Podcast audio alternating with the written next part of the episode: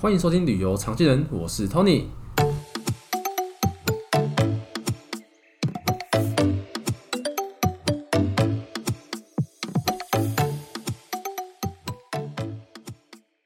在世界各地呢，每个国家都有自己的特色饭店，像法国呢有城堡饭店，在英国呢有庄园的饭店。今天要和大家分享和介绍的呢是西班牙的国营饭店。Parador，那今天会和我们分享这个主题的来宾呢，也是大有来头哦。他是旅天下的资深产品企划兼领队博荣，欢迎博荣。哎，大家好。哎，博荣你好。Tony 今天就是邀我来，就是蛮蛮荣幸的，可以来分享这个主题，因为我个人蛮喜欢西班牙的国家。真的哦？对。听说你对历史也很有研究，对不对？呃，还蛮喜欢的，尤其这些这些欧洲历史，我真的觉得还蛮有兴趣，因为整个。你会发现整个欧洲的这个、嗯、这个历史，其实跟中国历史也都息息相关的。我觉得历史这块，我觉得真的蛮有趣的。蛮有趣的哦。那我们今天可以听到你分享很多故事哈、哦。不敢当，不敢当。那对，因为大家都说啊，去西班牙玩就是要住这个国营旅馆，嗯、对不对？Parador。我们想要请你跟我们分享一下说，说这个饭店呢，它的魅力特色在哪里？还有它的起源呢、啊？为什么会有这个国营旅馆呢、啊？其实这个国营旅馆呢，就是顾名思义，它就是由西班牙政府它在管理的这个呃，算是连锁饭店。所以整个西班牙国土境内的话，其实有近九十间的这个国营旅馆，蛮、哦、多间的呀。对，就是它整个遍布在整个西班牙这个国土境内。嗯、那据说啦，就是这个国营旅馆的这个历史哦，其实大概九十多年了。嗯、哦，这听说是在一九二八年左右，有当时的西班牙国王哦，那时候是阿方索三世他在位的时候。听说，就当时他想要到阿维亚周遭的这个呃格雷多斯山脉，好、嗯，在那附近就是去做度假、去做狩猎。嗯，那想法是很不错，但是那个地方没有适合就是国王可以下榻的地方。哦，所以他对就很荒芜，因为毕竟是在山里面打猎的地方嘛。那就是国王就是在那边就选了一块地方，然后就命人在那边建造了他的行宫。嗯、那这个行宫的话呢，就是建造完之后呢，也成为国营旅馆，整个西班牙第一间的国营旅馆。哦，对，那它就是呃，Parador，就是在格雷多斯这边的第一家的这个国营旅馆。这间国营旅馆开始之后呢，因为西班牙就是一个非常非常多历史文化古迹的地方，哦，尤其很多古建筑，什么修道院啊，或者是堡垒啊，这很多。对，那。这些堡垒呢，就是可能都从中世纪，可能都已经有四五百年的那个历史了。嗯、那有些就是幸运的，就是被保留的很好。那比较不幸运的，它可能就是会随着就是时光的这样推移，就慢慢就颓败嘛。嗯，那。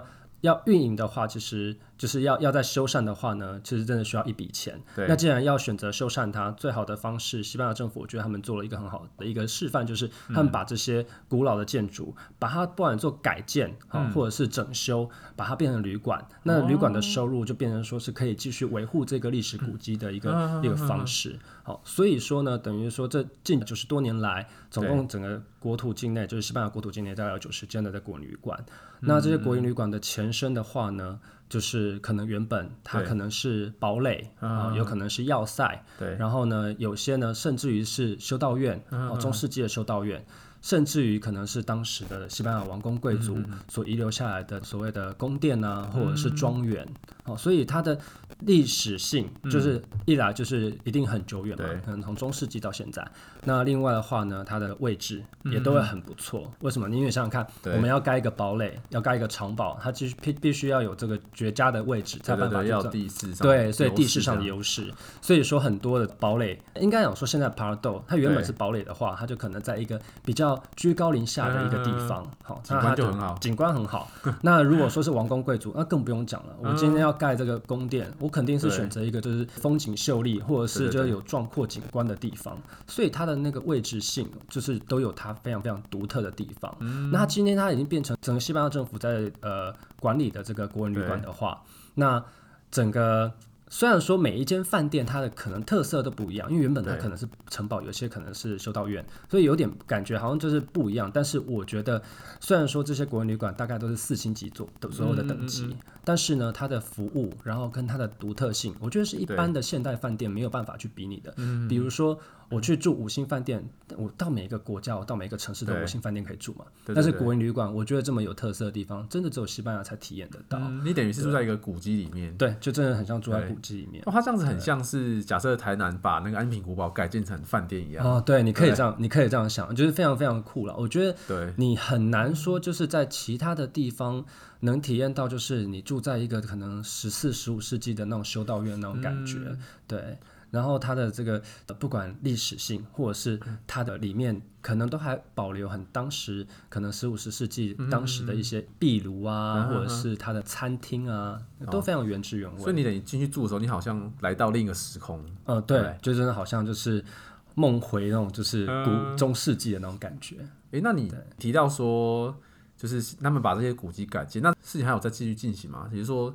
西班牙还越来越多越来越多这个国营旅馆，对，或其实一定会有越来越多国营旅馆，因为毕竟这个国营旅馆所创造的收入其实真的蛮可观。因为毕竟，嗯、呃，当然了，像疫情期间可能比较少人，但是如果是在疫情之前的话，其实呃，这个国营旅馆真的是一房难求。嗯、对，那个真的是大家都抢着要住，这抢着要住，而且这些国营旅馆。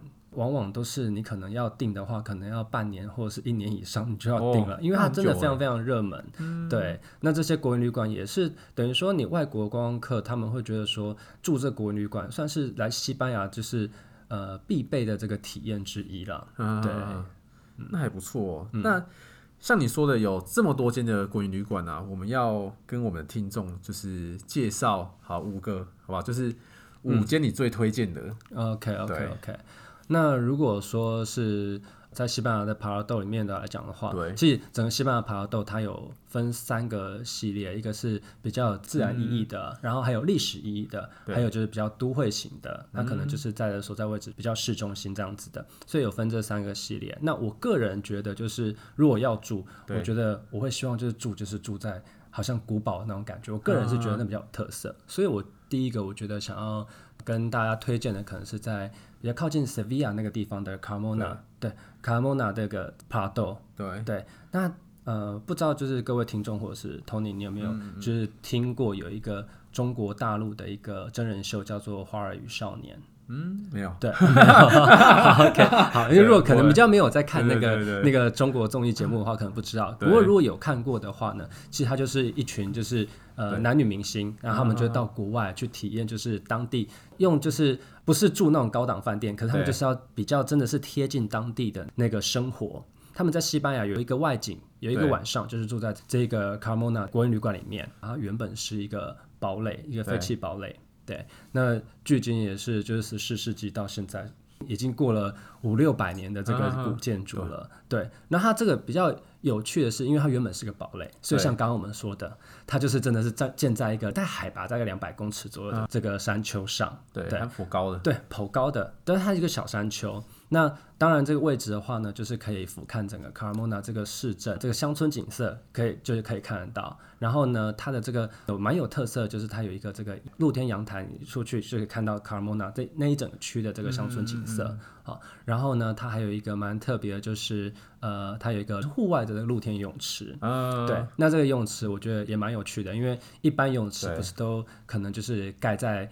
饭店的旁边，然后或者是饭店里面，对对对，对。但是呢，因为刚刚我们说过，它的这饭店主体是在一个小山丘上，对。然后它的这个游泳池是盖在山丘下啊，是啊。所以对，海拔就差，对，所以它海拔就差了大概一百公尺左右，它必须要坐电梯下去。哦，对，等于说电梯，对，坐电梯下去，这样才比较方便可以到达。